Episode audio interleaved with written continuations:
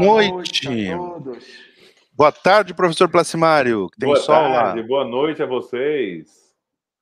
O Padre Bruno aí Pois tá é. com novo- nova decoração aí. Como Nova é que é isso? decoração. Tá em outro Conte, lugar? conte. Pois essa é, história nova decoração e frio. Eu E frio. Aqui, é, eu estou aqui um pouco é, depois de Nápoles, na província de Caserta, numa Uhum. cidadezinha chamada Vitulácio, Vitor. numa casa contemplativa das Irmãs Carmelitas Mensageiras do Espírito Santo. Então, é uma casa onde elas se dedicam somente à oração. Elas não têm vida apostólica, ou seja, elas não saem, ficam na clausura.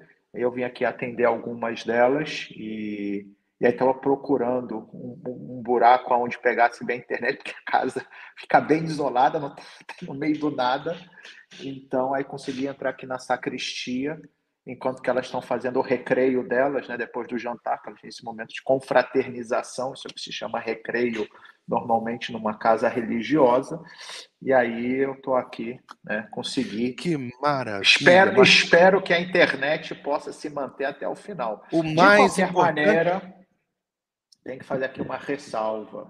Uhum. Qualquer problema técnico, o culpado hoje será o Padre Antônio. É, Porque justamente como eu estou fora do Vaticano, ele assumiu, digamos, a mesa do controle. controle. Então, Certamente teremos problemas técnicos, porque eu, tô aqui mais, como a gente diz no Rio Grande do Sul, mais perdido do que cego em tiroteio. Não Muito sei de Antônio. Padre Antônio, Padre Antônio, Uhum. posso contar um segredo? Conte-me. Isso não é só no Rio Grande do Sul que se diz, não. Ah, não, se É diz no em Brasil lugar. inteiro. É. É, é, é, mas tudo Muito bem, bom, né? muito bom. A gente tem que Isso aí. entender que às vezes né, a, a- Tá bem. o horizonte Mas o mais é muito- importante, o mais importante é que nós temos o Padre Bruno, mesmo estando em missão, em viagem, temos o Bruno ao vivo hoje conosco para Pois o é, nosso Hoje é ao vivo, episódio- hoje não é gravado. É Não, hoje não é vivo gravado. mesmo. Ao vivo. Para o nosso episódio 38 Pois da é, nossa sobre série Pápia católica, Gerápolis. a história e a igreja, e hoje sobre Pápias de Hierápolis, ou São Pápias de Hierápolis. Então, para que nós iniciemos o nosso episódio, como sempre começamos, eu vou pedir ao Padre Bruno, que está lá junto com as irmãs, numa casa de contemplação, de oração, que faça hoje para nós a oração inicial. Vamos lá, em nome do Pai, do Filho e do Espírito Santo. Amém. Amém. Amém. Vinde, Espírito Santo, enchei os corações dos vossos fiéis e acendei neles o fogo do vosso amor. Enviai, Senhor, o vosso Espírito, e tudo será criado, e renovareis a face da terra. Oremos. Ó Deus que instruíste os corações dos vossos fiéis com a luz do Espírito Santo, fazei que apreciemos retamente todas as coisas segundo o mesmo Espírito, e gozemos sempre da sua consolação por Cristo, Senhor nosso. Amém. Amém. Em nome do Pai, Amém. do Filho e do Espírito Santo. Amém. Amém. Muito bem, muito obrigado, Padre Bruno, pela oração inicial. E como sempre, hoje eu estou aqui no centro, no, no comando, mas sempre sou eu que começo apresentando o nosso padre da igreja. Lembrando que este episódio de hoje é o último desta temporada que nós tivemos dos padres Ou apostólicos. seja, hoje, hoje é final de temporada. Hoje é final de temporada. Final de temporada. E já então vamos anunciar no final, não agora, No final, A calma aí. Uma coisa de cada próxima- vez, Padre a Antônio. próxima temporada. Muito Antônio, bem. hoje você está no controle. Tô no hoje, controle, Literalmente. então. Hoje não só você está no controle, porque você tem aí o, o- o headphone do piloto. Você está Piloto. no controle, você tem mesmo o controle Tá, nas mãos. Então, Vamos ver lá, como é que vai de cada vez. Uma coisa de cada vez. Então, vamos lá. Hoje o nosso episódio é sobre São Pápias de Hierápolis. Quem é este santo? Quem é este padre da igreja, este A padre gente tem tanta apostólico? informação sobre ele que realmente a gente. Olha, eu confesso que eu fiquei praticamente a semana inteira né, para encontrar né, todo o material que tinha sobre ele. Sim, mas vamos, vamos a algumas informações importantes. Vamos apresentar o nosso padre da igreja. Então, quem é? Nós temos aqui uma gravura, tá ali, Pápias, acredito que todos conseguem enxergar. Temos uma gravura da Crônica de Nuremberg, que é um, já um, um livro do, do século XV, né, na Alemanha. Oh, isso aqui para a gente é, é já moderníssimo. É, é, ontem, moderníssimo. Então, que é, é uma crônica de toda a história da igreja, dos grandes personagens, e ali temos essa, essa gravura, né? De Pápias, com as vestes episcopais, claro, caracterizado como um bispo daquela época, né, do século XV. Né? Uhum. Quem era Pápias? Bispo de Hierápolis. Já vemos onde fica Hierápolis, que cidade é essa? Assim como o nosso padre da igreja do episódio anterior, Policarpo de Esmirna, Pápias de Herápolis também foi discípulo de São João.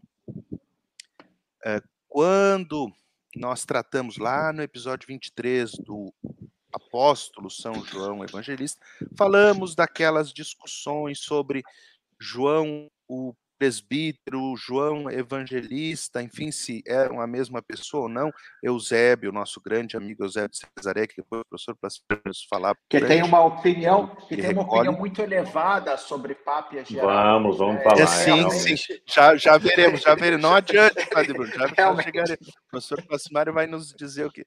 Então, uh, mas enfim, tradicionalmente, a maioria dos estudiosos coloca. E, e, e, o primeiro testemunho que nós temos sobre Pápias é do mesmo que nos deu o primeiro testemunho sobre São Policarpo, que é Irineu de Leão. De Leão. Né?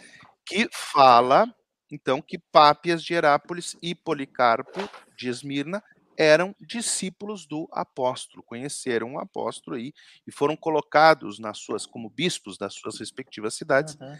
pelo próprio apóstolo. Então, portanto, discípulo de São João, contemporâneo de São Policarpo, quem quiser saber mais sobre uhum. São Policarpo, assiste o episódio 37 e conhece outros uhum. discípulos de Jesus. Que outros discípulos de Jesus?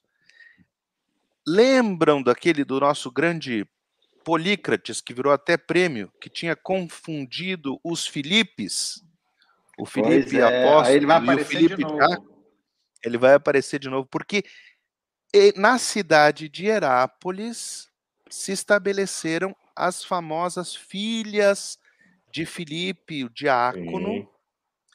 que eram consideradas como profetisas, tinham o dom da profecia. Profecia Exatamente. Então ele conhece em Hierápolis essas filhas de Filipe e talvez tenha conhecido o próprio Filipe, né?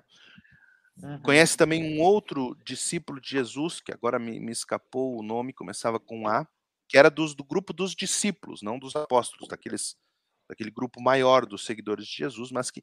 Então, é um padre apostólico porque teve contato direto com, com o apóstolo e com outros uhum. discípulos. discípulos direto. Uhum. É. Ele tem, ele nos deixou, São Pápias de Herápolis nos deixou apenas uma obra. Que? Opa, tá. tudo bem aí? Aí, eu ele... aqui, viu? Tá. Aí eu ah, aqui tá é, improvisado. É para ver que é ao vivo mesmo, para ver que é ao vivo. Tá é, ao vivo, né? Aqui. Ele, o São Pápias de Herápolis, bispo de Herápolis, nos deixou apenas uma obra e que nós não a temos na integridade. Nós só conhecemos esse escrito, sabemos que eh, Pápias de Herápolis escreveu essa obra pelos testemunhos de outros autores, como Irineu de Leão, Eusébio de Cesareia, São Jerônimo. Depois o professor Placídio vai nos falar dos fragmentos que nós temos dessa obra e do que, que eles nos trazem. E essa obra está aqui, em vermelho, o título original em grego da obra. Logion Kyriakon exegeses. Logion Kyriakon exegeses. Aqui é a transliteração, ou seja, colocando o grego em letras do nosso alfabeto. Que traduzido para o português fica exegeses, exegese ou explicação das palavras logion, né, em uhum, genitivo, uhum. Kyriakon, do Senhor. Explicação Kyrios, da... Senhor, que era Kyrios é Senhor. Senhor. Por isso que a, a, gente canta às vezes na missa, né? Kyrie eleison Cristo, eleison, Kyrie, eleison. Kyrie é Senhor, tem de piedade de nós. Eleison, tem misericórdia de nós. Né? E, e, o termo exegese é o termo que até hoje se utiliza. Até hoje nós utilizamos. Do ponto de vista técnico, é o termo técnico para falar da interpretação das escrituras. Né? Então, Exatamente. quando a gente, é, por exemplo, nas, nas faculdades, a gente vai falar da interpretação da Bíblia, nós falamos a exegese bíblica. Né? Exatamente. O, então, esse termo tem essa digamos, essa, esse significado concreto que se mantém até hoje. Se mantém até Sim. hoje. Talvez, não sei se foi a primeira vez que foi utilizado. Eu acho que foi a primeira vez. É? Eu tenho a impressão que tenha sido a primeira é, vez. Mas, mas é porque o que, o que ele faz nessa obra? Padre ele... Antônio, rapidinho. Sim. Aristão uhum. era o nome que Aristão era o nome que eu estava querendo. Ariston, ou Aristão em português. Esse que sempre vem ao lado do nome do João, né? Seria o Exato. Olha só, Exato. De fato, olha cá, estou aqui com um texto que diz o seguinte: Pápias foi o primeiro a aplicar a palavra clássica exegese, que já há muito tempo significava interpretação ou comentário. Uhum. Então... E, ele, e, e, ele usa. Mas eu queria pra... só, só falar uma coisa aqui, não, não para claro. mostrar. Eu não sei, Antônio. Uhum. Aqui agora é, começa com um discurso laudatório. Uhum. Eu não sei como você conseguiu fazer essa síntese. Mas eu quero só dar um exemplo de como essa sua síntese aqui está completa, porque como uhum. Pápias é santo e o dia, o dia dele foi dia 22, né? 22, exato. Dia 22, então nós temos na Igreja Católica um livro oficial que se uhum. diz os santos mais importantes celebrados naquele dia e se faz uma menção breve sobre cada um deles, que é o Martirológio Romano. Né? Martirológio Romano. Né? E o martirológio do dia 22 diz o seguinte: Leia para nós aí, professor. As aspas. Em Hierápolis, no território da Frígia, hoje uhum. Turquia, São Pápias, bispo, de quem se diz que foi ouvinte de João, o presbítero, e companheiro de São Policarpo, sábio comentarista dos discursos do Senhor. Ponto.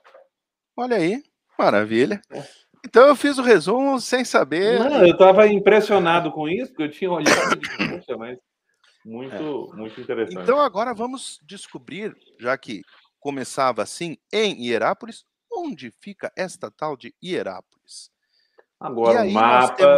um mapa. Claro, eu vou, eu vou diminuir um é pouco para que a gente é. tenha, tenha uma ideia de onde estamos, né? Agora acho que se vê melhor, né? Na Turquia, ali a Frígia, né, a região onde fica a cidade de Herápolis, e ali circulado, ou melhor, dentro desse quadrado azul, indicado com a flechinha azul para a gente não se perder no meio de tanta cidade, Hierápolis. Agora sim, vou tentar dar um zoom maior, né? E a gente vê, acho que consegue se ver, que ficava perto, ou seja, entre Sardes e Filadélfia, aqui em cima, e uhum. Colossos, muito perto de Colossos e de Laodiceia, uma das igrejas do Apocalipse. Aliás, Hierápolis vem citada na Sagrada Escritura. Na, na carta, carta aos Colossenses. De São Paulo aos Colossenses, aos vizinhos. E o que que diz São Paulo? No capítulo 4 da carta aos Colossenses, versículo 13 diz: Dou testemunho de que Epafras muito se afadiga por vós e pelos irmãos de Laodiceia, outra cidade que está ali pertinho. E também pelos de Hierápolis. Saúda-vos, enfim, Lucas, o querido médico, e Demas. Né? Então, uhum. São Paulo passou, se não passou em Hierápolis, certamente passou ali por perto, porque passou Teve... por Colossos. Não, passou. Exato, exato. É... Passou por Laodiceia também, não? Sim, exatamente. Então, Hierápolis era uma cidade já bem conhecida no tempo de, de São Paulo. Era uma cidade já conhecida antes, sofreu um terremoto no início do século I, lá no ano 17, e foi reconstruída pelos romanos, toda em estilo romano, por isso que ela não, não tinha nessa época já mais o estilo helenista, mas já era o estilo romano. romano. Eu vou é, é, compartilhar aqui umas... Padre Antônio, só, só, só complementando ou corroborando aí o que vá, você acaba de falar, é importante... Corrobore, corrobore, professor corrobore. Não, não, o, o Papias, o Papias, ele é uhum. não só bispo de Herápolis, mas ele era nascido em Herápolis. Sim. Nascido, nascido. e bispo. É. Nascido em Herápolis. não nasceu em Leão, por exemplo, São Policarpo. Exato. Né? Então... Santo Irineu nasceu em Esmirna, que era a cidade Esmirna. de São Policarpo. Exato. Onde São Policarpo era bispo, melhor dito. Então, aqui nós podemos ver uma foto atual do local onde era Herápolis. Vemos oh, ali as, as ruínas e o grande teatro romano uhum. Que ainda se preserva da cidade de Herápolis. No, ah, quando o nosso Pápias era bispo lá, já estava esse teatro e ali estão as ruínas. Exato. Ela fica ao lado, é, é uma zona muito turística hoje, não só porque, porque se visita esse teatro e as ruínas, mas porque fica ao lado é, de uma localidade eh, na Turquia chamada Pamukkale. Então, elas são uh, desses um, sites é da herança mundial. Pamukkale. Pamukkale. Pamukkale. É, que são umas águas termais. Ah. Então, tem as ruínas históricas e do lado umas águas termais, Pamukkale, umas formações calcárias muito bonitas, e são esses, esses uh, lugares de, de, da herança mundial, World Heritage Site, né? sítios de, da Unesco. Tanto ah, e Herápolis é, são, são o mesmo. O mesmo são bolsões culturais, né? Assim, importantes. Sim, né? sim. Então, aí temos é as interessante ruínas. mesmo, essa, é um lugar assim bastante exótico. O Pamukkale, né? você viu aí? Formação, é, é. For, sim, são formações calcárias e tem as águas as águas termais. Então, ainda falando sobre o nosso uh, Pápias, vamos. O pessoal já está perguntando se é Pápias ou Papias aí, viu? Vocês... Não, em é... português parece que é Pápias. É mais comum chamar de Pápias, é. é. Pelo menos, a gente, assim, para ter um critério objetivo na edição da Paulus dos Padres Apostólicos, vem como Pápias de Herápolis. Uhum. Mas depois em grego, latim, outras línguas eu tenho visto todos. Não, em, papia, em, italiano, né? por exemplo, é papia. Em italiano é papia. Então, uhum, é, papia de Gerápoli. É. Então, aqui, o que, que nós temos? O nosso, já conhecido de outros episódios, mas vamos recordar brevemente, Jean Paul Migne, o grande abade do século XIX, que fez essa grande coletânea dos todos os padres da igreja, divididos em aqueles que escreveram em latim, a patrologia latina, e aqueles que escreveram em grego, a patrologia grega, né? E no volume quinto da patrologia grega, temos aqui, né? Sante Papie, Papie, Hierapolitani Episcopi, ou seja, bispo de Herápolis, e apenas o que nós temos dele. Fragmenta.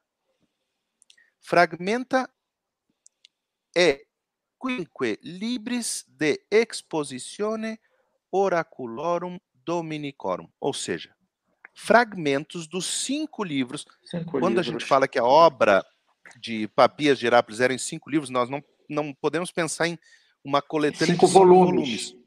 Os livros é. eram como, como capítulos de um capítulos, livro de hoje. Né? Capítulos. Né? É. Então, uma obra em cinco capítulos, poderíamos dizer, né?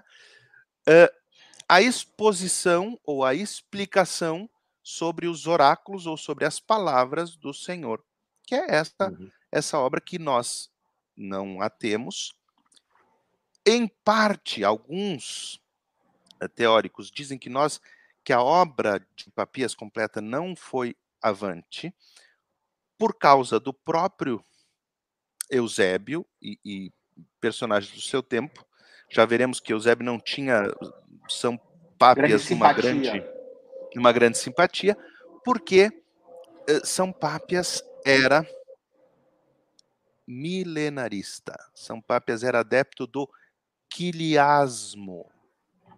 Quiliasmo. Que aliás, quiliasmo. Que, aliás, que aliás está um pouco de moda de novo, né? Está um Tem pouco de moda de aí... novo. Tem alguns grupos que são um pouco disso. Depois o professor Exato. Placimário vai nos, nos explicar um pouco melhor. Assim, quiliasmo. Oferecerei alguns pontos de reflexão. Alguns pontos, isso. É, quiliasmo, é, nós usamos em português a palavra quilo, né? quilograma, quilômetro, quilo em grego é mil, né? Então, uhum. o quiliasmo é, é, é o nome dessa heresia milenarista, né? Que fala desses meus. E, e não só São Pápias, outros, alguns outros padres da igreja tinham essa, essa visão. Mas como assim eram, eram hereges e são santos? Se, se, se alguém é herege, não pode ser santo. Na verdade, não eram hereges formais, tinham essa, essa expectativa. Não, padre Antônio, peraí, peraí, peraí, peraí, peraí, uhum. Antônio, pera. Sim, tá. Diga, padre. Hereges formais. O que significa Sim. isso? Vamos dizer assim, vamos simplificar. Não é, eram é, hereges. Exato. Não eram hereges. Vamos esclarecer. Vamos lá. Primeiro que não estava. Era um, te, era um, era um assim, tema que não estava.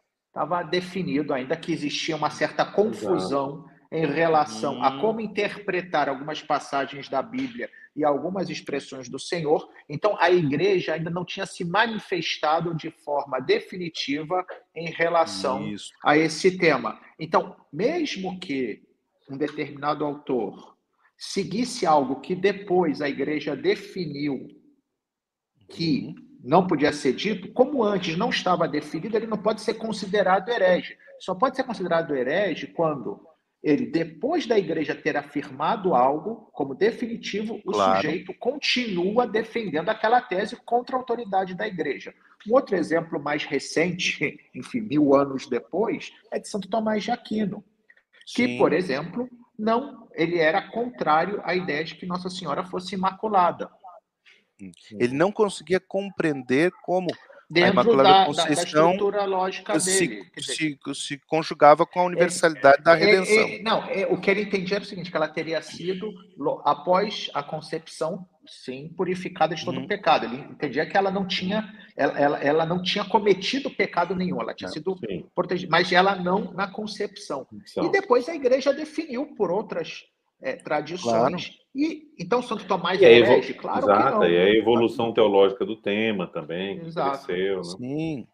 Nós então, temos um grande, grande autor do século XIX, que é São uh, Newman, cardeal Newman, que nos fala justamente disso, do, do sem perder a, a essência da, da mensagem, da revelação, o, o, desenvolvimento dogmático, ou seja, a igreja o vai. Desenvolvimento orgânico, como orgânico, vai exatamente. se desenvolvendo. Exato. Vai se desenvolvendo. Tá, vamos, vai... voltar a Pápias. A Pápias vamos voltar aqui. O Pápias... Ao, ao, ao, milenarismo do Pápias. Exatamente. Porque... Então, por isso, por, provavelmente por isso, que já no.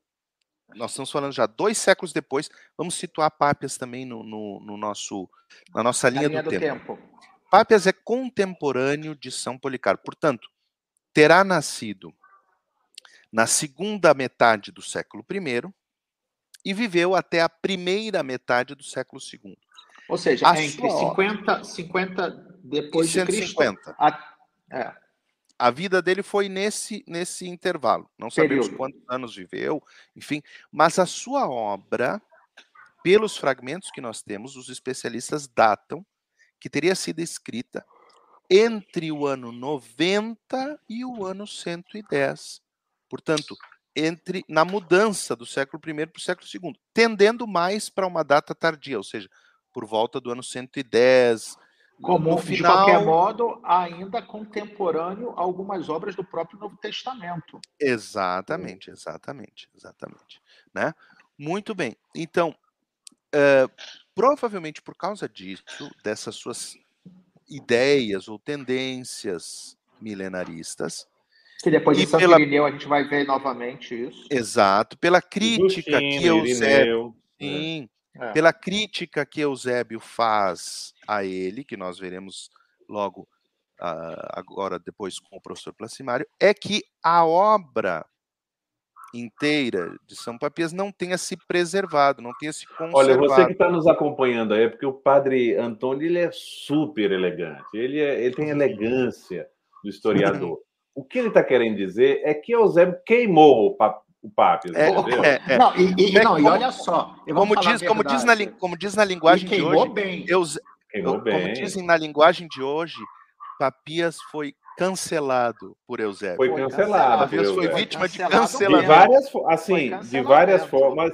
Mas Eusébio é uma figura interessante, porque ele cancela, mas ele conta, ele mostra, é, ele é, cancelar. Não, e... e fala, posso falar um segredo? Posso falar um segredo? Diga. Não é que Eusébio fosse 100% ortodoxo. Não, não, não, não, não. Já veremos quando chegarmos lá. Já veremos quando não é chegarmos é, lá. Papias é santo. Eusébio de Cesareia não, com certeza, não é não. santo. Exatamente. Não, e Eusébio tem um, um, problema bem concreto com o Apocalipse, com a figura, a, o problema entre o João apóstolo e o João presbítero, hum. e é justamente lá no texto Nós do Apocalipse está o problema do milenarismo, né? Então tem Exato. todo um nojo é. em volta. Né? Por isso. Tem, tem, tem um que... nojinho, nojinho. Bom, Não, e tem, e tem, olha só, rapidinho, falando desse nojinho, talvez o professor Placimário vai entrar com isso mais então, a gente pode discutir ou, ou falar. Não nos esqueçamos que Eusébio era é, o teólogo da corte.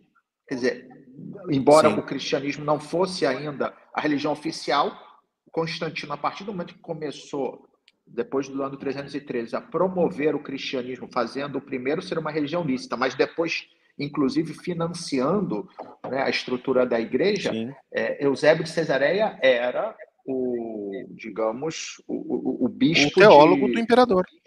Exatamente, entendeu? De cabeceira dele.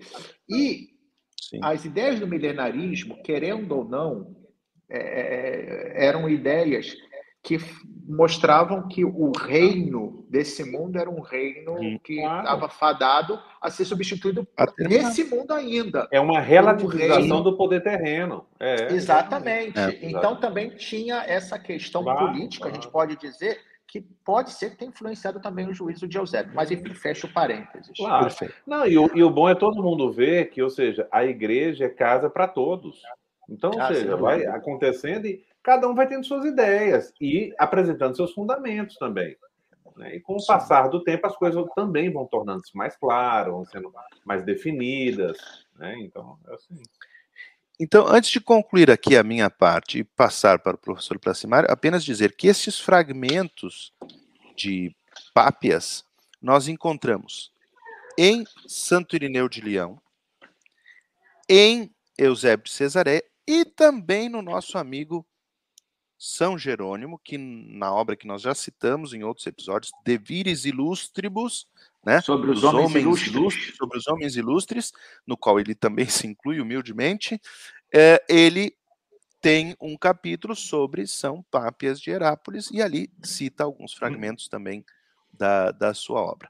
Professor Placimário, e esta obra, a exegese ou a exposição, ou a explicação sobre as palavras, o guion, o oráculos do Senhor, o que, que nós podemos falar dela? Olha, vou ser muito sincero com vocês. Olha. pouca coisa.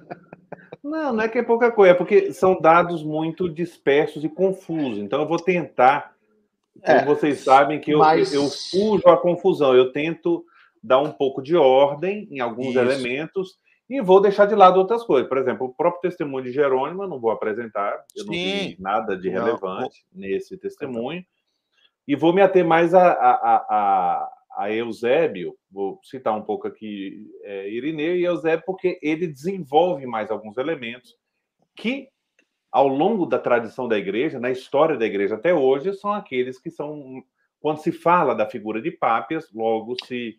Se, e se que ele tem uma importância, é uma importância muito grande, sobretudo no âmbito das Sagradas Escrituras. Exatamente, exatamente. Porque são alguns dados históricos que nos ajudam um pouco a fazer a história de como foram compostos os livros do, do, Novo Testamento. Tanto é assim que quem nos acompanha desde o início, né, quando nós estávamos falando sobre a formação do cânon das Sagradas Escrituras, nós chegamos a citar o, o, o Papa Gerápolis, São Papa Gerápolis, justamente por aquilo que ele fala sobre a composição do Evangelho de São Mateus Deus. e de São Marcos, mas que agora o professor Plasmar, então, vai nos comentar. Só antes do. Você antes viu aí, Padre Antônio? Aí, é, pois é. Teve já... a, a, a, dona Orieta, lá de Porto Alegre, né? eh, diz que tem grande interesse no assunto, porque em 2015 ela passou lá em Pamukkale, esse, esse lugar ao lado das ruínas de Herápolis, das águas termais, e diz Uh, passamos lá por Pamukkale, a caminho de Éfeso, com um grupo de Frederico Westphalen e com mais dois padres aqui do Rio Grande do Sul. Um lugar muito lindo, como tantos outros da Turquia. Obrigado pelo testemunho aí, Dona Orieta. Então, Pamukkale existe e vale a pena visitar. Viu? É porque existe, já sabia. então, só recapitulando aqui, então, uhum. é, esse escritor importante, Pápia, bispo de Herápolis, então, ele, como obra, tem essa explicação, essa exegese da, dos ditos, das palavras do Senhor, como já apresentou o padre Antônio. E hoje o que nós temos são os chamados 13 fragmentos, né? 13 fragmentos. Depois, quem tiver interesse na internet, tem algumas edições, eu não achei nenhuma confiável é, sobre esses textos, por isso que eu não quis fazer uma apresentação bem feita disso. Então, se eu não sim, tenho, sim, sim. não posso um texto confiável, eu não ia. Porque tem muitos sites com os textos sem fonte, sem. dá confusão, então eu preferi não, não, não, não mexer com isso.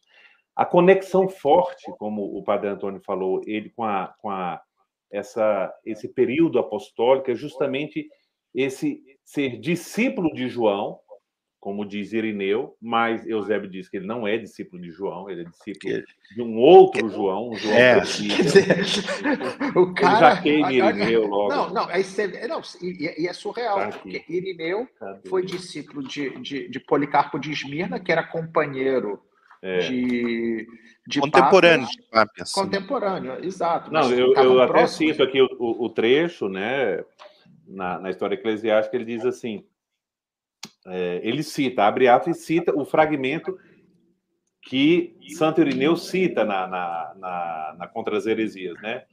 Pápias, ele mesmo, ouvinte de João e companheiro de Policarpo, homem antigo, é, ancião, testemunhou por escrito no, no seu livro número 4. De fato, é, existem cinco livros compostos por ele, fecha aspas, né? E aí o Eusébio vem. Então, olha o que diz Irineu.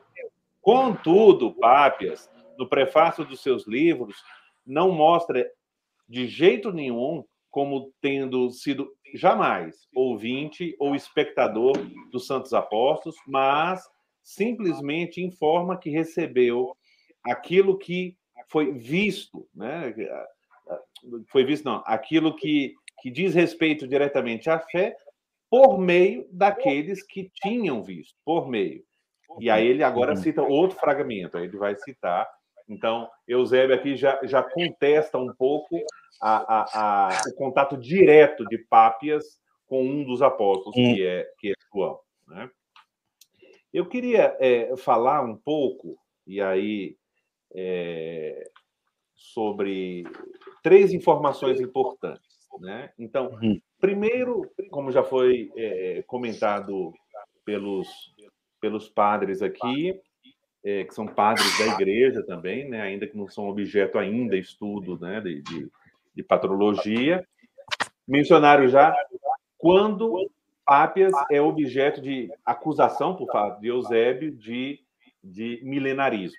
Né? Uhum. Então, está no em um dos fragmentos aqui, é, ele coloca um pouco. Eusébio está falando das ideias que ele acha estranhas de Pápias. Né? Uhum, uhum. Então, por exemplo, ele, ele diz: por exemplo, é, Pápia chega a dizer que haverá mil anos depois da ressurreição dos mortos e que o reino de Cristo é, se instaurará corporalmente sobre esta terra. Né?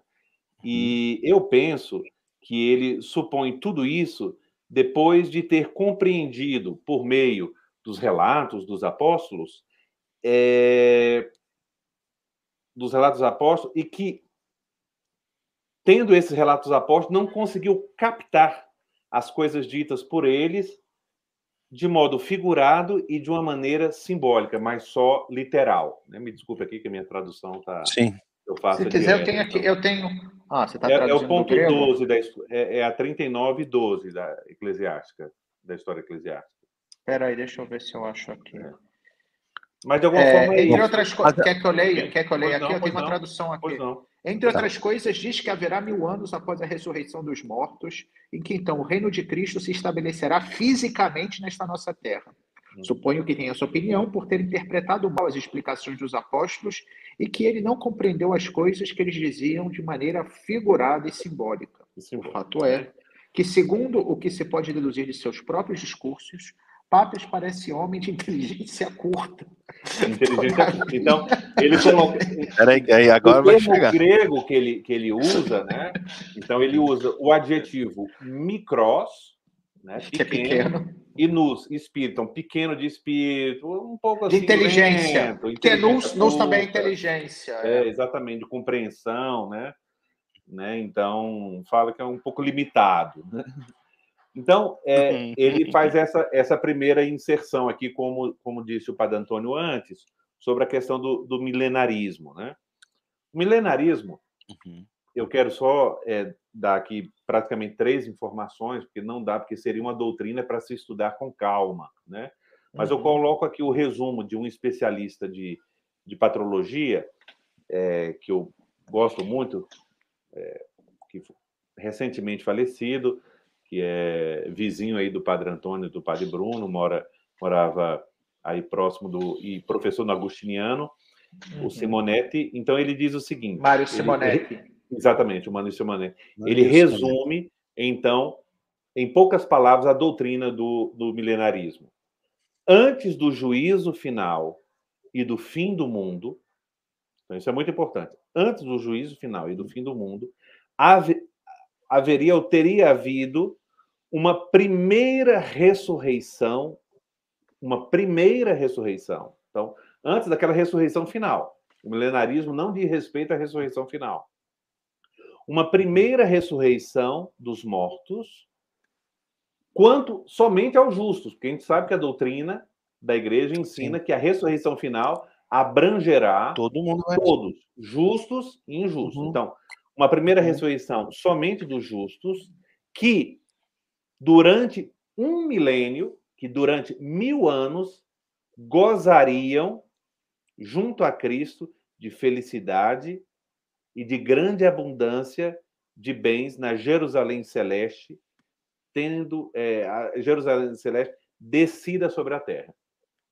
É. Então, é essa crença de que haveria então, esses mil, mil anos de um reino de Cristo aqui na Terra, antes do juízo final. Antes do juízo final. Só para as pessoas assim, mas onde é que tirou isso e tal?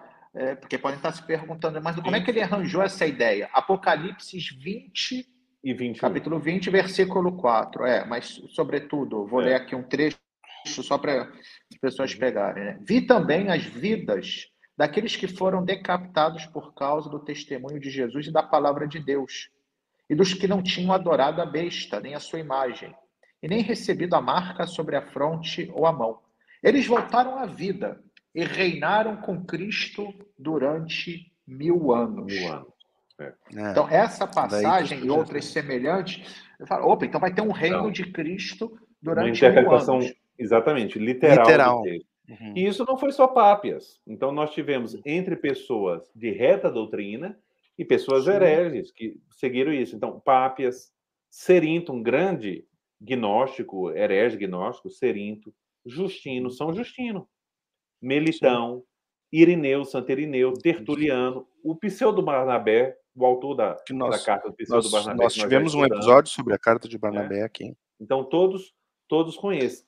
E isso aqui pode falar melhor o Padre Bruno, eu, eu só solto assim, porque é uma coisa que nós vamos ver mais à frente para falar a verdade, a reação forte, teológica, articulada e bem feita, decisiva ao milenarismo só veio com os Agostinho. alexandrinos.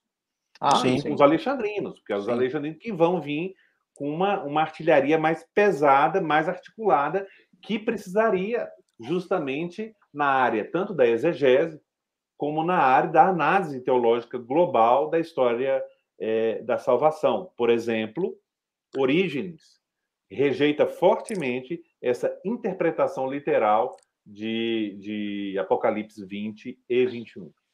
É, exato. É, mas, mas, Agostinho... mas, esses todos, esses todos que o professor Placimário falou estão ali ainda no século I, talvez início do século II. Sim. Quer dizer, os alexandrinos vêm só na metade do século II. Né? Uhum. Século, perdão, século terceiro, os alexandrinos. e esses que nós estamos falando estão no século II. Exato. É, uhum. Exato. E, por exemplo, Agostinho, que vai tratar também do tema, quer dizer, já que estava mais pacificado, Sim. evidentemente, ele vai interpretar esses mil anos simbolicamente, é óbvio, e mesmo assim, quer dizer, para além de não se referir a uma quantidade de tempo definida, mas representa um período longo, esse período do reino com Cristo seria aquele dos batizados, ou seja, o que, que seria esse período seria o período da igreja, em definitiva, o que a gente está uhum. vivendo agora. Então, seria isso que o Apocalipse se referiria. Né? Uma Mas, linguagem, enfim, claro, simbólica. Uma linguagem simbólica. Claro, o problema dos textos é, é, de revelação da, da chamada é, literatura apocalíptica são justamente por utilizarem imagens que são extremamente complexas, eles se prestam, às vezes, a interpretações literais e que acabam se desviando da sua intencionalidade, porque o que, que eles querem é justamente não usar nada de literal para poder falar de situações que podem, inclusive, se repetir ao longo da história. Né? Então, é um pouco. A gente, a gente falou um pouco disso também quando falamos do, do, das obras né, do, do, Novo Testamento, quer dizer, da linguagem apocalíptica, que tem essa característica. Né? precisa do alegorismo da escola de Alexandria para interpretar é, exatamente. bem.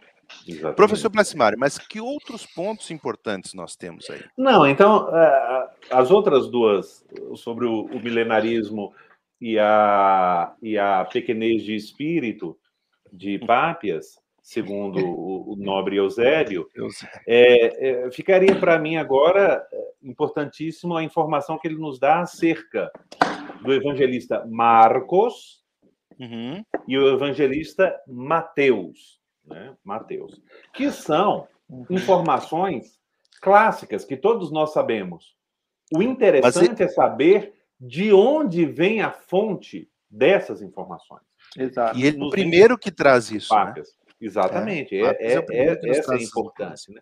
Então, sobre o Evangelho de Marcos, né, que é o ponto 15, que que Eusébio é, reproduz aqui. É, Quer que... que eu leia aqui, professor? Pode ser, o ponto, o ponto 15, por favor. Espera aí, deixa eu achar aqui. Tá logo a seguir do, do daquele outro. Aí, milenarismo. Os dois primeiros evangelhos. Por outro Isso. lado, cremos necessário acrescentar ao que já dissemos sobre Pápias a tradição que expõe a respeito de Marcos, que escreveu o Evangelho, dizendo assim: o presbítero dizia também o seguinte: o presbítero é João. É João. É. Marcos, que é. foi o primeiro é intérprete de Pedro, escreveu fielmente, embora desordenadamente, tudo o que recordava sobre as palavras e as ações do Senhor. De fato, ele não tinha ouvido o Senhor nem o havia seguido. Mais tarde, como já disse, ele seguiu a Pedro, que lhe dava instruções conforme as necessidades, mas não como quem compõe um relato ordenado das sentenças do Senhor. Assim, Marcos em nada errou, escrevendo algumas daquelas coisas da forma como as recordava. Com efeito, a sua preocupação era uma só: não omitir nada do que tinha ouvido, nem falsificar nada do que transmitia. Esse é o relato de Pápias a respeito de Marcos. Sobre tá Mateus, ele diz o seguinte. Agora, ah, Bruno, vamos, vamos só. A de Mateus, segura aí que já, já a gente. Só para a gente coletar o que é importante, senão ah, os nossos amigos aí vão e amigas vão ficar um pouco perdidos. Então, sobre Mar, Marcos, é importante que é, notar algo que quando se lê o Evangelho já se intui, mas ter uma informação precisa dessa é muito importante, que o Evangelho segundo Marcos é escrito a partir da pregação de Pedro em Roma. Uhum. E é interessante aqui como ele coloca Marcos, a gente já sabia por dados históricos que era secretário de Pedro, era uhum. discípulo de Paulo, mas ele coloca uma expressão muito interessante: intérprete de Pedro. E o termo uhum. grego usado é hermeneutes. É o hermeneuta. Hermeneuta. É, hermeneuta. é aquele que interpreta. Né? Então, é muito interessante aqui porque é uma chave de leitura importantíssima para a leitura e compreensão do, do, do Evangelho de Marcos. Né? Quer dizer, o, o, São Pápias, nos, alguns anos depois, 100, menos de 100 anos depois da pregação de Pedro, já, já não diz que, por exemplo, Pedro então foi ditando ali para Marcos o que ele uhum. tinha que escrever. Não, Marcos foi intérprete. Marcos ouviu. Não, e, e, e, até dá dados, e, psicolo... dados psicológicos dessa elaboração. Né? Uhum. Ele dá até uma. é o nosso tema entrar aqui, Sim. mas ele poderia dizer que Pápias, nesse fragmento, oferece elementos psicológicos da teologia da revelação. Porque veja bem, aqui o que o Padre Bruno acabou de ler, de tal forma que Marcos não cometeu qualquer erro escrevendo como ele se lembrava. E aqui não tem como não se lembrar do, do Papa Bento XVI, como teólogo, Joseph Ratzinger, quando fala muitas vezes uhum. que um dos mecanismos fundamentais da elaboração dos textos evangélicos é a dimensão da lembrança. Né? Claro. O lembrar-se. Ah, é. Né? Então, é, é, muito importante. Porque os, os, os, textos evangélicos, eles são a primeira... A gente vai ver isso depois com São Justino, de forma ainda mais explícita. Eles eram chamados de recordações ou lembranças dos apóstolos. Quer dizer, a, a, a, o, antes de serem chamados como a gente hoje né, formalmente se é, faz para designar esses quatro escritos evangelhos, que ficam Boa Nova, né, o nome que eles, na comunidade, quer dizer, sem talvez nenhum grande é, solene é, título, mas como as pessoas chamavam aqueles escritos, eram lembranças dos apóstolos, recordações dos apóstolos, que eram isso que eles eram. Quer dizer, uma coletânea daquilo que os apóstolos uhum. pregavam a partir do que eles lembravam da sua experiência com Jesus, do que ele tinha feito e Perfeito. E que é uma regra Perfeito. fundamental para entender a Bíblia. Sempre na Sagrada Escritura vem primeiro o fato, depois o escrito. Uhum. E, e, o escrito vem nesse mecanismo amplo, às vezes, da, Sim, da própria experiência. Da e, são, na experiência de fé. E São Pápias nos dá esse testemunho de como, de uma transmissão oral, ou seja, Jesus falou, os apóstolos ouviram, depois os apóstolos reproduziam oralmente nas suas pregações aquilo que Jesus lhes havia ensinado, uhum. e, e, essa transmissão oral, que já estava na, na, na, terceira, quarta, digamos assim, eh, onda ou geração, em um certo momento se achou por bem colocar por escrito, como disse aí o, o, o, o, o Pápias, né?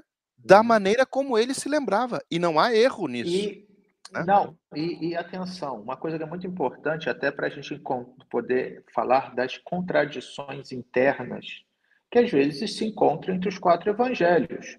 Quer dizer, porque um diz que foi no momento, outro diz que foi no momento. E como é que é isso? Por exemplo, a, a purificação no templo. João fala que foi no início da é, vida pública de Jesus. Os outros evangelhos dão a entender que foi no final da vida pública de Jesus. E como é que é isso? Quando é que aconteceu? É interessante aquilo um que Papas diz. Não, não é só como se lembra. Desordenadamente. Desordenadamente. Ou seja, ele, ele, ele, usa essa expressão. Marcos, em nada errou escrevendo algumas daquelas coisas de forma que recordava.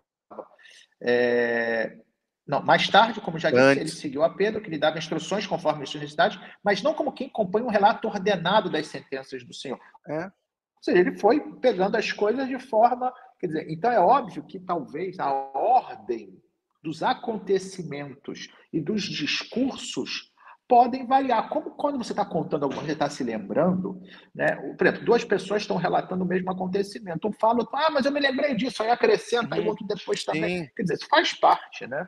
E a revelação, que é inspiração do Espírito Santo, a gente já falou isso, né? mas é também obra humana, quer dizer, da, da, da experiência humana real. E aqui esse relato de Pápias, que é um relato praticamente como a gente falou, quer dizer, dos acontecimentos ainda muito recentes, e ainda nem todos os livros do, do, do, Novo Testamento tinham já sido finalizados, alguns deles ainda estavam talvez nas suas formas Etapa é, final de redação. De redação. E ele, então, é uma testemunha assim, extremamente importante para compreender da forma correta não só o modo como foram compostos os evangelhos, em definitiva, todo o Novo Testamento, mas também o modo como devem ser interpretados. Sim. E segundo sobre esse dado ainda, que está em outro livro da história eclesiástica, porque ele menciona Pápias en passant só, é, é como Pápias também confirma um dado que vinha já de outros dados, é, é, informações tradicionais, que São Pedro teria dado a aprovação ao Evangelho de Marcos. Uhum. Né? Então, isso é um dado interessante. Sim, sim. Agora, o Evangelho de Mateus. Vamos Mateus. lá, Padre Bruno? Poderia ler Vamos lá. esse trecho final? Sobre Mateus, ele diz o seguinte: Mateus reuniu ordenadamente, uhum. em língua hebraica, as sentenças de Jesus e cada um as interpretava conforme a sua capacidade. Bom, essa essa essa essa citação dá, dá pano para muita teoria, né, professor Placimário? É, não, ela é. Mas aqui o, o que é importante é uhum. quando a gente estuda sobre a origem do, do, do Evangelho de São Mateus, não raramente nos dois últimos séculos muitos especialistas é, é, rejeitaram essa possibilidade muito rapidamente. Uhum. E, e, sobre a origem ou, ou, a possibilidade do tal do Mateus aramaico, né? De ah, sim, exato. Uma primeira versão aramaico e, de, e depois um Mateus grego. Agora, o que é mais interessante aqui é que Pápias não entra nesse papo, né? Não. Pápias, em primeiro lugar, fala que a questão da língua hebraica, ou para ser mais literal, Eusébio é, cita aqui o texto falando de um dialeto hebraico, que Sim. provavelmente aqui é o aramaico. Né? É. O aramaico. Então, é, ele coleta ou uhum. tem posse dessa coletânea de ditos dos famosos logia de Jesus, né? Uhum. Certo? Então, esses ditos do Senhor em hebraico. O aramaico. E isso pode ter sido a, a, o aramaico, ter sido a fonte principal, e aí entra aquelas teorias que nós já conhecemos, Sim. a fonte principal para a escritura, a redação definitiva de Mateus, né? Uhum. De Mateus. Exato. Então, é, é um texto é, muito, muito interessante. Então, alguns resumem dizendo o seguinte: o Evangelho de Mateus é originado desses dessas coletâneas em aramaico e traduzido em grego Possivelmente pelo próprio Mateus, não pelo sei. Pelo próprio Mateus, que é quem. Nessa, nessa coletânea dos, é. dos Ou, ou os seus discípulos, aqueles que o acompanhavam, Exato. de repente, alguém como Marcos fez com Pedro, um discípulo que não tinha talvez a, o, a fama de Marcos, porque Marcos, é. afinal de contas, fora companheiro de Paulo, era sobrinho de Barnabé, então era uma figura, de qualquer maneira, de relevância na igreja primitiva. O próprio cenáculo né, segundo a tradição, pertenceria à sua família. Então, era uma figura sim, que citá-lo, né? Seria dizer, ah, eu sei quem é Marcos. De repente, o sujeito lá que fez a tradução para Mateus, o que ajudou a Mateus a compor, ninguém sabia quem era, então era mais fácil realmente remeter aquela obra à sua origem mesmo, que era Mateus, né? Ou, tam, ou, ou também, que é o Mateus, né, que o próprio Mateus, né? Um dos doze apóstolos que conviveu, que, que foi testemunha de tudo, teve contato com essa coletânea de ditos e ali disse assim, não, realmente eu recordo do, de Jesus dizendo essas, contando essas histórias, dizendo essas frases, mas agora o que eu tenho que fazer é colocar em ordem numa, é. numa, numa história, que é o que Mateus faz no Sim. seu evangelho. Né? Exatamente. É, por, isso, por isso que, por a isso que arquitetura teológica de Mateus é espetacular. É. E por isso que Não, São e é inter... Pápias é o primeiro que diz assim, Mateus de forma ordenada, né? Não, Colocou e, e não diz que compôs, atenção, né? não diz Sim. que ele compôs, diz que ele reuniu. Reuniu, Quando você exatamente. reunir significa que esses logias, esses, ou seja, esses ditos do Senhor, essas frases do Senhor, esses ensinamentos do Senhor, estavam rodando, quer dizer, talvez por uhum. escrito, inclusive. Uhum. Né? Então as pessoas. E aí, Mateus, o que ele fez? Ele coletou tudo isso, botou de forma ordenada e pode ter dado depois a forma desses ditos num contexto também de narrativa da vida de Jesus, ou seja, unificou o que ele falou com aquilo que ele fez. Né? E aí é. você tem o Evangelho de São Mateus. É isso que os alemães chamam de Redaktionsgeschichte, né? Exatamente, a história da redação. A história da redação.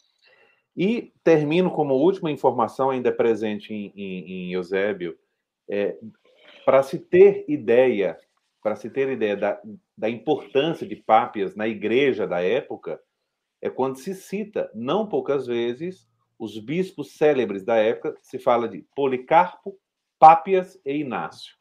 É, então ele os tá três que aí, nós vimos. É. Né?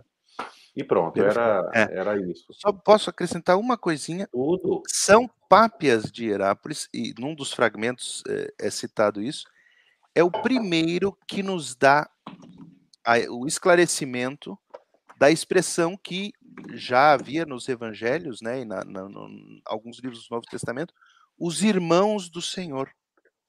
Então, São Pápias é o primeiro que diz: esses chamados irmãos do Senhor eram filhos de outra Maria, Maria de Cleofas, ou Maria de Alfeu, uhum. e seriam, portanto, primos irmãos, como nós já lá no, nos episódios sobre os, os, os, apóstolos falamos. Pápias é o primeiro que dá essa, esse esclarecimento, essa que muitos dizem, ah, mas e os irmãos, Senhor? Mas então Jesus teve irmãos? Ele é o primeiro que esclarece isso.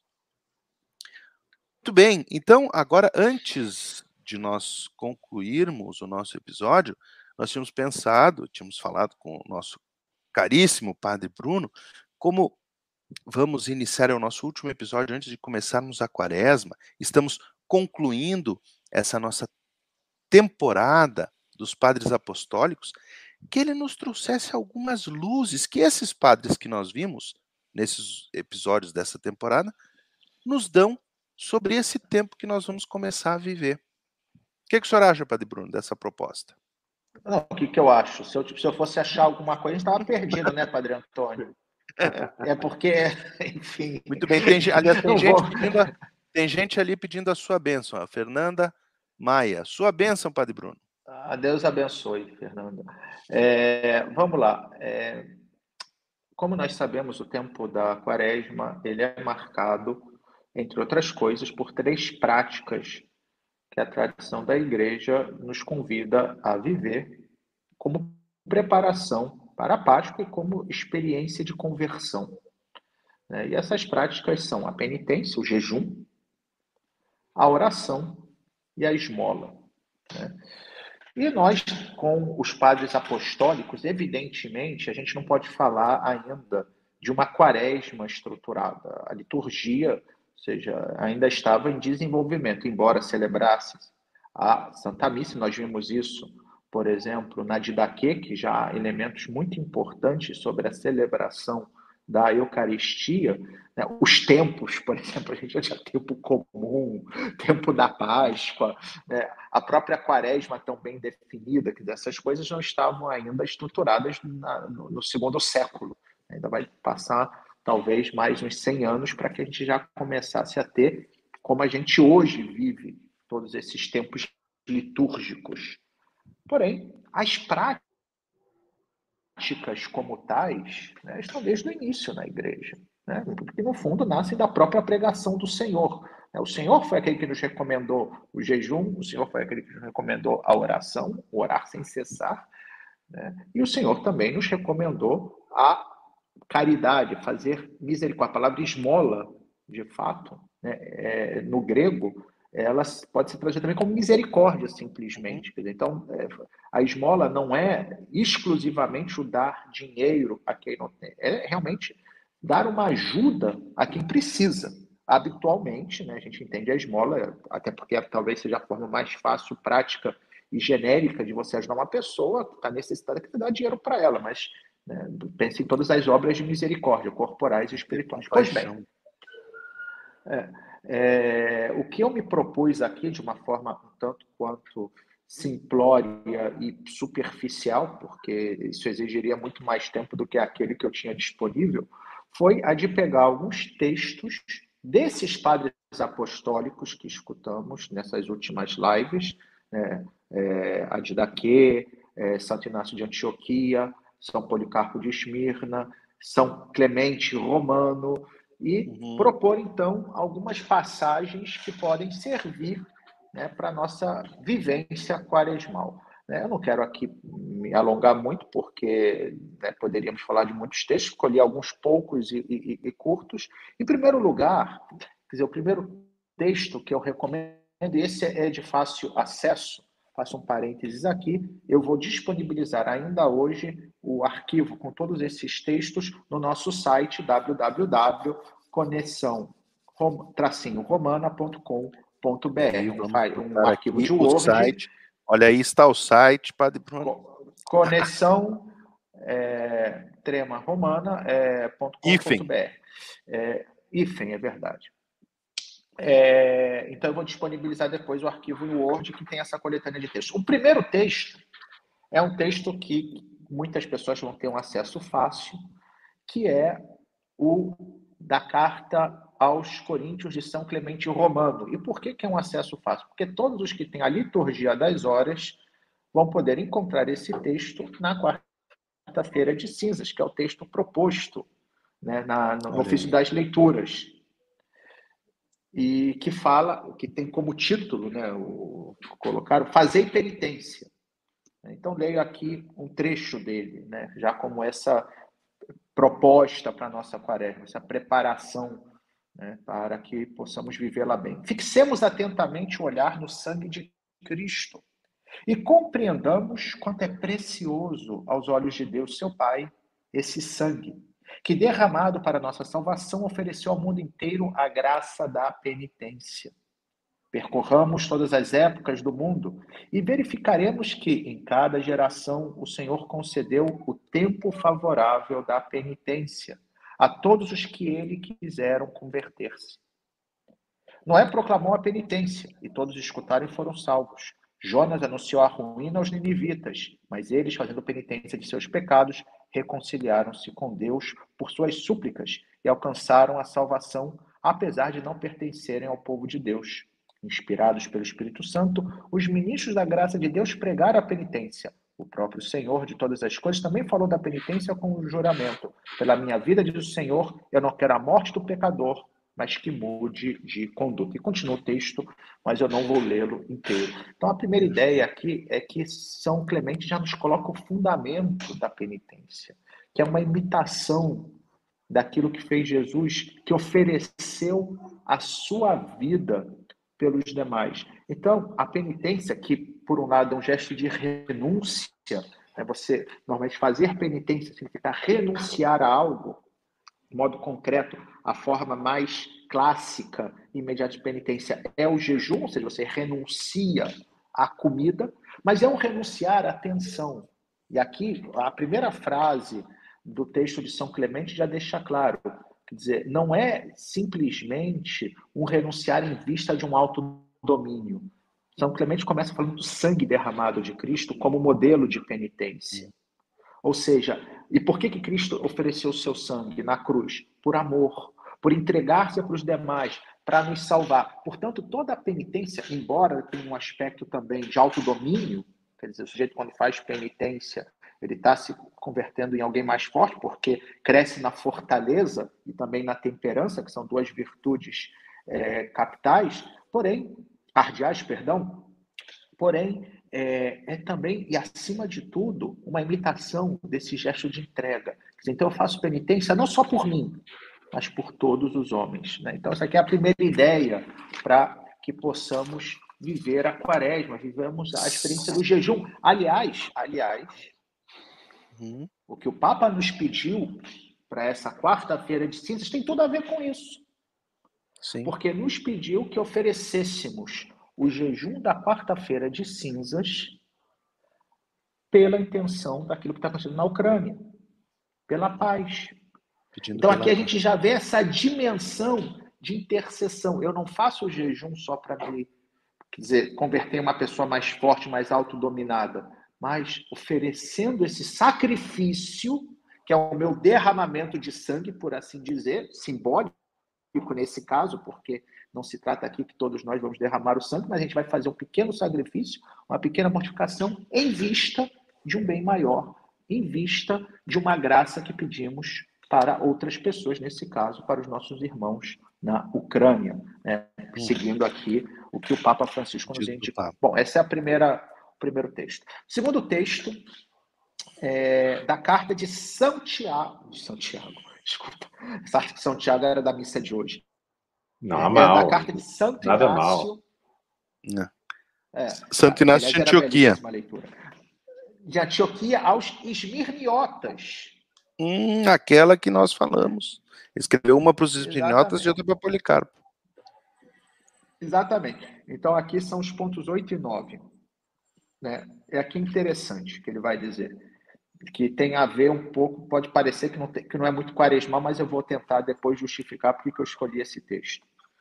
Uhum. Segui todos ao bispo, como Jesus Cristo segue ao Pai, e ao presbitério, como aos apóstolos. Respeitar os diáconos, como a lei de Deus. Sem o bispo, ninguém faça nada do que diz respeito à igreja. Considerar ilegítima a Eucaristia realizada pelo bispo ou por alguém que foi encarregado por ele. Onde aparece o bispo, aí esteja a multidão. Do mesmo modo que onde está Jesus Cristo, aí está a Igreja Católica. Sem o bispo, não é permitido batizar nem realizar o ágape, né, que era a Eucaristia. se fazia normalmente após a Eucaristia. Tudo que ele aprova é também agradável a Deus, para que seja legítimo e válido tudo o que faz. De agora em diante, convém retomar o bom senso e, enquanto ainda temos tempo, converter-nos a Deus.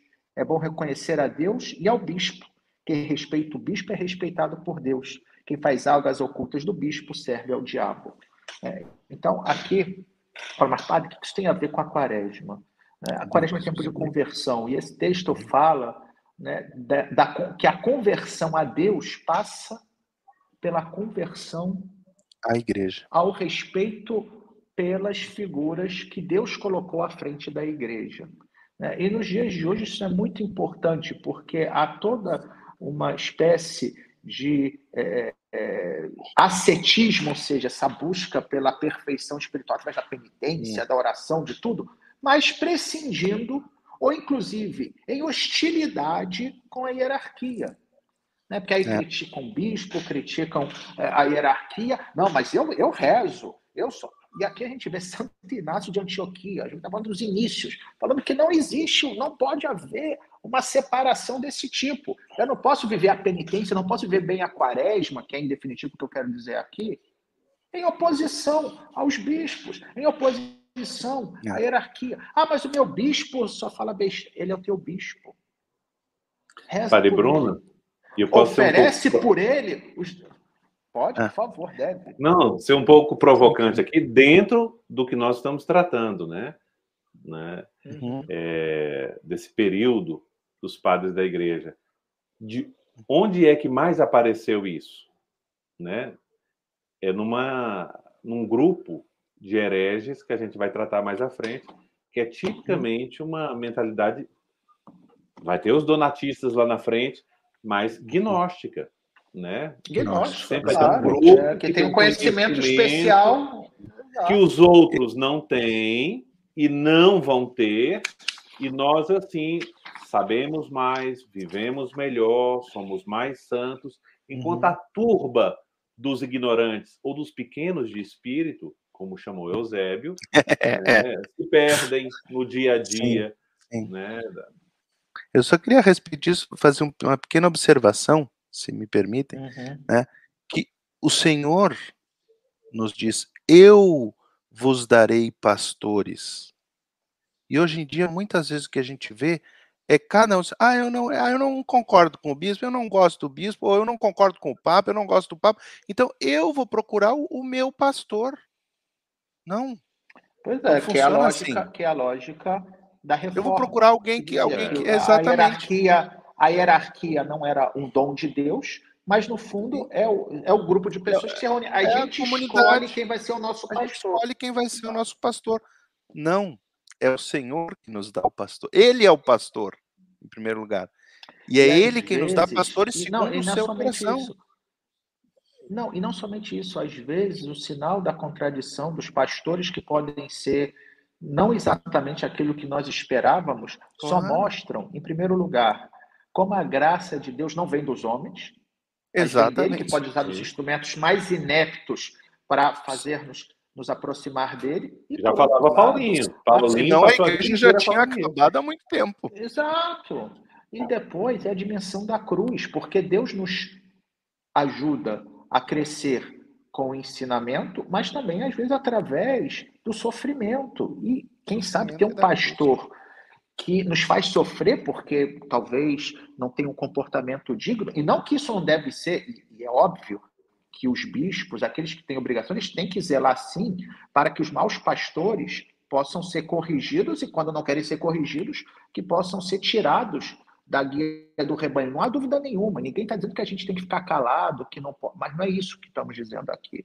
O que a gente está dizendo aqui é que a gente não pode viver a nossa vida cristã prescindindo da estrutura hierárquica, ou seja, é, desse modo como Jesus quis que nós fôssemos pastoreados. Bom, vamos continuar aqui, porque senão o tempo vai estourar, que já estourou. A gente tinha falado que hoje não ia passar de 45 minutos, mas, mas já está com assim, um pouco, mas, os fogos, é. a alegria. Nós estamos em carnaval aqui no Brasil. Não é é, mas a gente está mais de quaresma, né? Então, é, depois, uma, uma leitura do Pastor de Hermas famosa Opa. obra O Pastor, né, que essa normalmente a gente não cita tanto, né, mas eu encontrei aqui uma passagem muito interessante, né, que está no capítulo 31. Diz o seguinte, né, uma das visões, né, lembramos que o pastor. Qual foi o episódio aí, Pai Antônio, do pastor? Ah, agora você me pegou, mas eu vou já, já. Tá esqueci. o Padre Bruno vai, vai falando. Vai, vai, e, e, e, é, dá uma olhada aí uhum. qual que é o do pastor. Mas, enfim, é, então, o pastor são várias visões, né, que o, o Hermas, né, que é o autor, teria tido. E, então, uma delas ele diz o seguinte, né, dessas visões. Eu disse, estava conversando com um anjo, Senhor, ainda quero te fazer uma outra Hermas... pergunta. Ele respondeu, Perdão. pergunta. O pastor episódio... de Hermas é o episódio 34. 34 junto com carta a Diogneto. Não, Não perdão, com a Epístola a Barnabé. Barnabé. A Epístola de Barnabé. Isso, é. Epístola de... Pastor de Armas e a Carta ah. de Barnabé, episódio 34, para quem quiser ver. 34, pois Desculpa, então. então aí diz, né? Continua aqui.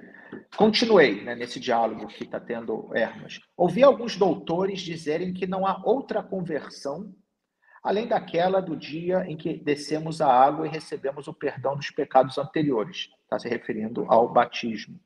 Ele me respondeu: ouviste bem, ouviste é assim mesmo. Aquele que recebeu o perdão de seus pecados não deveria mais pecar, e sim permanecer na pureza. Entretanto, como queres saber tudo com pormenores, eu te explicarei também isso. Sem dar pretexto para pecar aos que hão de crer ou aos que começaram agora a crer no Senhor, pois tanto uns como outros não têm necessidade de fazer penitência de seus pecados, pois seus pecados passados já foram abolidos. Para os que foram chamados antes destes dias, o Senhor estabeleceu uma penitência, pois o Senhor conhece os corações. E sabendo de tudo de antemão, ele conheceu a fraqueza dos homens e a esperteza do diabo em fazer mal aos servos de Deus e exercer sua malícia contra eles. Sendo misericordioso, o Senhor teve compaixão de sua criatura, estabeleceu a penitência e deu-me o poder sobre ela. Então, a realidade desse diálogo é com Jesus mesmo. Então, é interessante aqui porque outro aspecto, né, dentro desse contexto de conversão, é o de se confessar durante a quaresma. E aqui a gente já está vendo uma, uma referência a essa a essa, a essa prática na igreja primitiva, né, porque alguns dizem, olha, mas batismo não é para perdoar os pecados, então se você está batizado, acabou. Uhum. Quer dizer, você não pode mais pecar, se você pecar, é. você vai para o inferno. Uhum. Né? Alguns pensavam dessa uhum. forma. Uhum. E aí, dentro do pastor, mostra que não.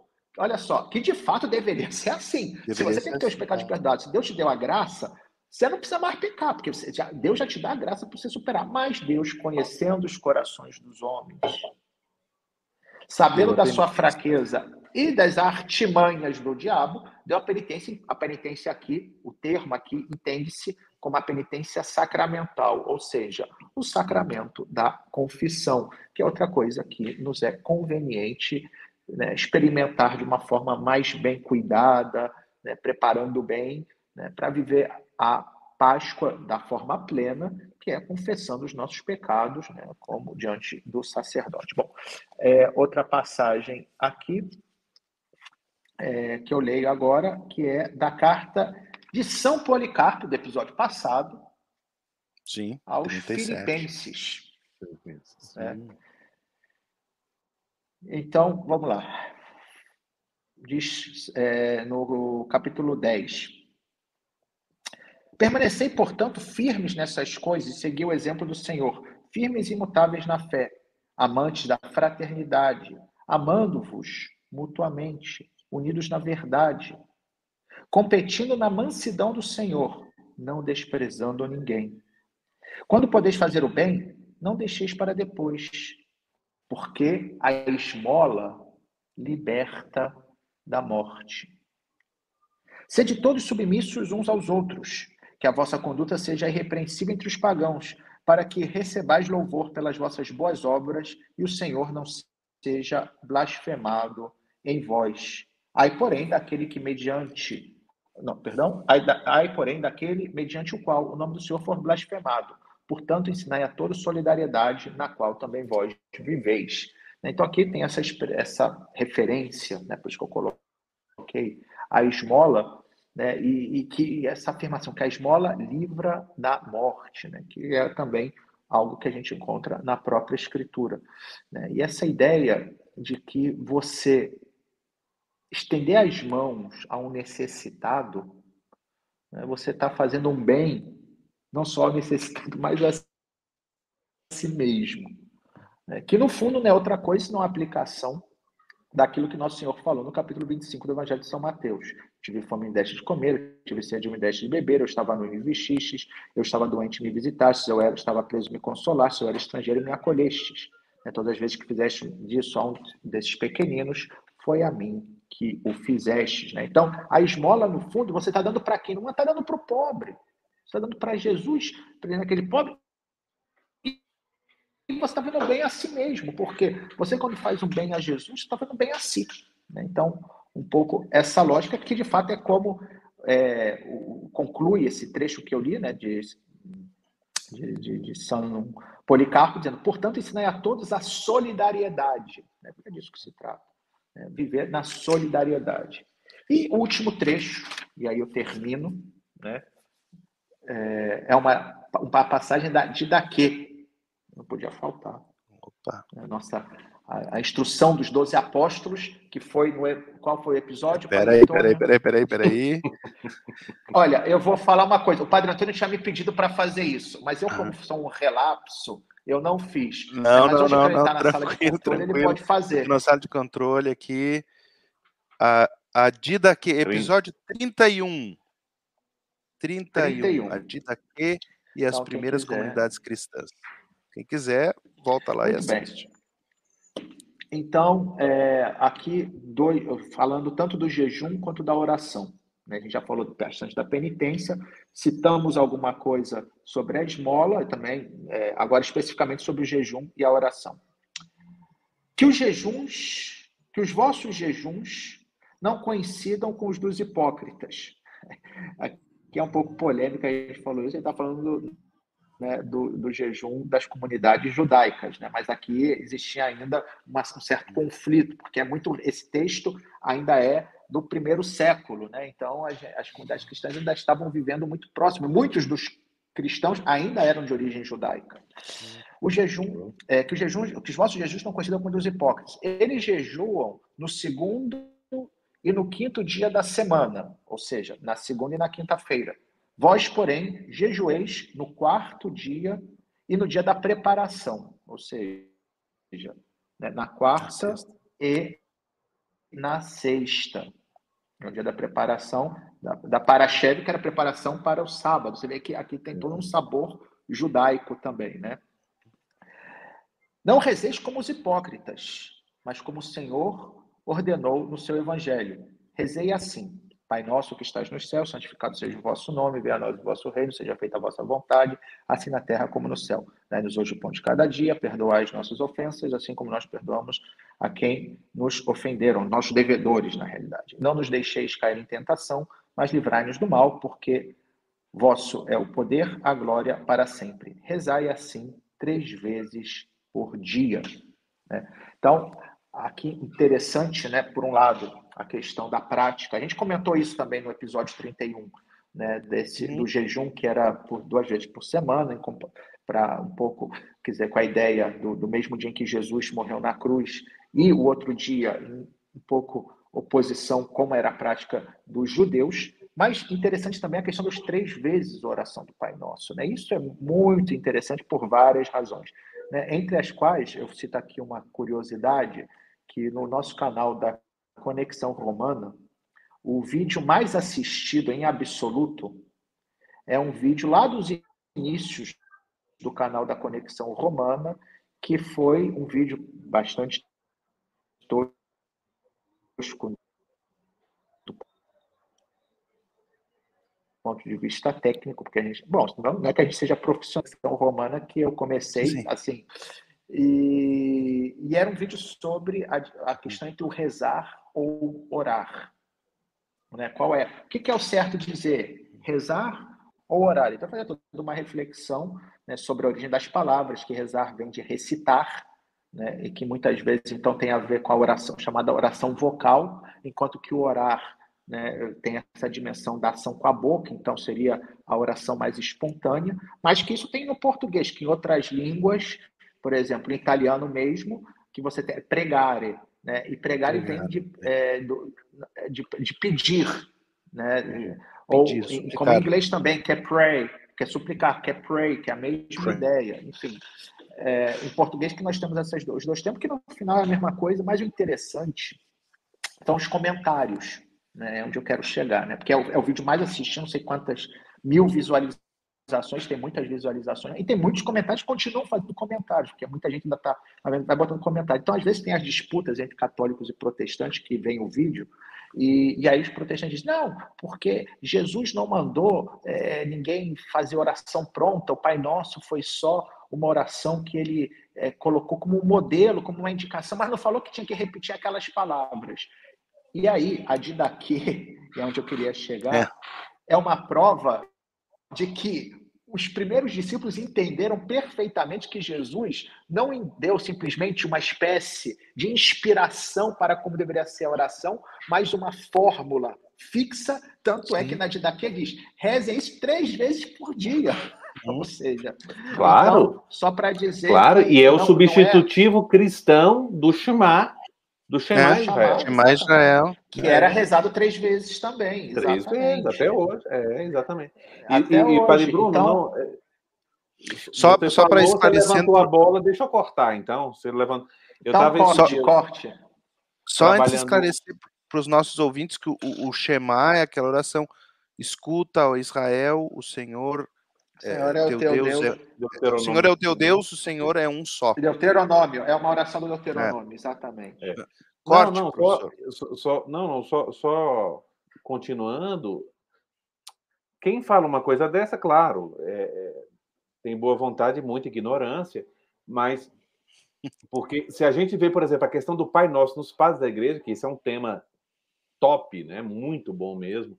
Quem quer ter uma ideia disso é é ler o comentário do Pai Nosso no Catecismo da Igreja Católica. Mas eu me lembro aqui que eu estava uhum. lendo uma coletânea de sermões, uma de, que é uma coisa que é pouco conhecida de São Tomás de Aquino, as homilias dele. E uma das homilias dele, justamente no tempo da quaresma, ele começa com a seguinte frase: Como ensina o santo presbítero Jerônimo, então está citando São Jerônimo, todas as nossas ações devem se começar com um Pai Nosso e terminar com uma ação de graças. Então, isso um eco também desse ensinamento constante, né? Uhum. É. Muito bem. E com isso, eu concluo aqui, eu vou publicar Muito agora, bem. terminando aqui, quando a gente terminar, os eu vou textos, lá no site perfeito. vou lançar os Beleza. textos. Muito bem. Olha aqui, ó. Padre Bruno, uma bela recomendação para reflexão durante a quaresma e Semana Santa, refletindo a cruz de Jesus. Preparemos-nos para a conversão e a obediência à Igreja Católica e seus pastores. A dona Orieta lá agradecendo aí Muito essa bem. sua colaboração, Padre. Uma então, coisa gente... também, Padre Antônio, antes da benção final, antes de fazer o recado do professor Placimário, que a gente não, sempre não, faz, uma pessoa que me pediu. Então, mas só que, antes que não vamos esquecer, uma pessoa que me pediu para que a gente mandasse uma bênção né, para os Evangeliza Show, que vai ter lugar lá em. É, não sei onde é que é. Em Pouso Alegre. Em Pouso Alegre Pouso vai ter Alegre, o vai ter. Que é, Evangeliza irmãs, Show. É, vai ser a irmã Ana Paula das Carmelitas Mensageiras do Espírito Santo que vai ah, fazer lá. Então, é uma cantora. Então, olha, que Deus abençoe. A gente vai estar rezando para que dê tudo certo. Está lá a irmã Nadir também, que é nossa, ah, grande nossa irmã, colaboradora. Nadir, Aliás, eu sou favorável. aqui. A irmã Olha, Nadir colocou aqui. Queria... Estou é. assistindo é. vocês na estrada para Minas Gerais. Está indo lá para Pouso Eu acho que a gente ia convidar, a gente ia convidar um dia a irmã Nadir para participar Entendeu? Claro. Porque aí dá uma presença claro. feminina, uma, claro. é, cabemos, uma sensibilidade. Até 10, entendeu? Tá, tá ah, que maravilha, que maravilha. Nós vamos começar a convidar os nossos, os nossos fiéis aqui, seguidores, para eles participarem também aí nos episódios. Que maravilha. Muito bem, então, antes da benção final, que hoje toca a mim, primeira coisa, primeira coisa muito importante, atenção, informação de bastidores aqui, antes de entrar nos bastidores da Bíblia, os bastidores do, do calendário. Segunda-feira, depois de amanhã, nosso Opa. querido Padre Bruno, nosso Opa. querido Padre Bruno, 28 de fevereiro, está de festa. Não vamos dizer a idade, Tá carnaval, tá fazendo... carnaval. Segunda não, não, não, não, não. Não vamos dizer pulando, a idade. Vou pular o bloco do Vaticano. O, bloco do Vaticano. É o bloco do Vaticano. O aniversário do Padre Bruno. Então a gente já pede. Eu tenho certeza que esse é eu o sou de 1980, mais... eu sou mais novo. Eu sou mais novo. É o mais novo do, do, do de grupo. todos aqui. Né? É, então, certeza. 42 aninhos, a gente, eu tenho certeza que o presente que ele mais vai gostar de vocês é a oração por ele na segunda-feira. a gente falou do Pai Nosso. Pois um dos, é, tem três Pai Nossos. Um Pai Nosso. Três pai um Pai Nosso pelo Padre Bruno. Parabéns, Padre Bruno, que Deus abençoe. Segunda-feira ah, a gente aqui vai se encontrar. Obrigado, obrigado, mas já deixamos aqui oh, o nosso abraço. Oh, como, e como a gente vai se encontrar, né? Pai? E como a gente vai se encontrar. Eita, nem, nem te Grande conto. festa. Grande festa. Professor Placimário, próxima quinta-feira já é março já tem bastidores da Bíblia is back. Is back, o retorno, exatamente. O retorno. E vamos começar com essa, com essa vibe litúrgica, né? Então, esse ano vai ser é, a, os bastidores da Bíblia a partir da liturgia, né? Então, como não poderia ser diferente, vai ser a partir de quinta-feira temática sobre a quaresma, como eu falei na semana passada, nós vamos ter uma quaresma em verbos. Uma né? quaresma em, em verbos. verbos. E a gente já pode dizer quais serão os verbos dessa primeira quinta-feira ou ainda é surpresa? Não. Não. Eu vou dar o tema, mas o verbo de cada quinta-feira é revelado no programa. Ah, que maravilha! Porque que maravilha. Então, verbo, então, atenção. O verbo que a gente tira ou do texto bíblico, ou da mensagem do texto bíblico, se torna também um, uma, uma, uma proposta de reflexão, de, de, de, em sintonia com, com o ensinamento da igreja, para a gente viver melhor a quaresma. Mas então, o tema uhum. da quinta-feira vai ser uma reflexão sobre o Evangelho das Tentações de Cristo, né? Que vai se chamar Desarmando, Desarmando as Armadilhas do Antigo Inimigo. Opa! Desarmando as estamos em época, infelizmente, estamos em época de guerra. De guerra e de armas. Mas sim. nós cristãos sabemos que nesta terra só existe tempo de guerra, espiritualmente falando. É. Né? Nós estamos numa guerra, falando, estamos numa batalha guerra com o inimigo. Né? Uma e, batalha e é um inimigo. tema quaresmal muito importante, né? Muito importante. Então, nós vamos nós vamos trabalhar um pouco alguns elementos sempre os bastidores da Bíblia, ele é breve, né? mas alguns elementos que nos ajudem a, a, a saborear um pouco, a degustar a riqueza da palavra de Deus. Então, atenção, pessoal. Quinta-feira, Quinta-feira. às 21 horas do Brasil, no Instagram, arroba Placimário, Mário, não tem como errar, só tem um. só tem um. Instagram, arroba Placimário, às 21 horas, às 9 da noite, do Brasil, Opa, isso é desarmando, desarmando as armadilhas do antigo inimigo.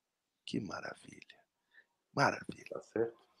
Então, e aqui nós estamos encerrando esta temporada dos Padres Apostólicos e agora já podemos revelar a nossa próxima temporada. Pam, pam, pam, pam. Quer falar, professor Que Plasmar? vai, vai- olha, vai ser uma temporada, vai ser uma temporada, digamos, dos vilões.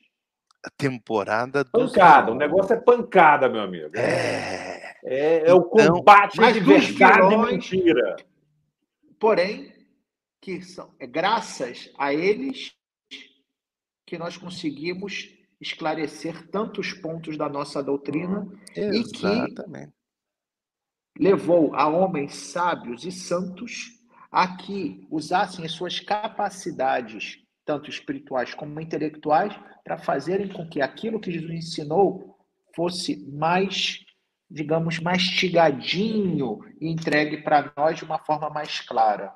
Que são Ou seja, modo simbólico, é justamente olhando como são as sombras que vamos descobrir a força da luz. Que maravilha, professor. da luz, Então, exatamente. A nossa É. próxima temporada vai ser sobre as primeiras heresias. As heresias dos primeiros séculos. Já de, algumas delas nós já demos pinceladas nos padres da igreja, né?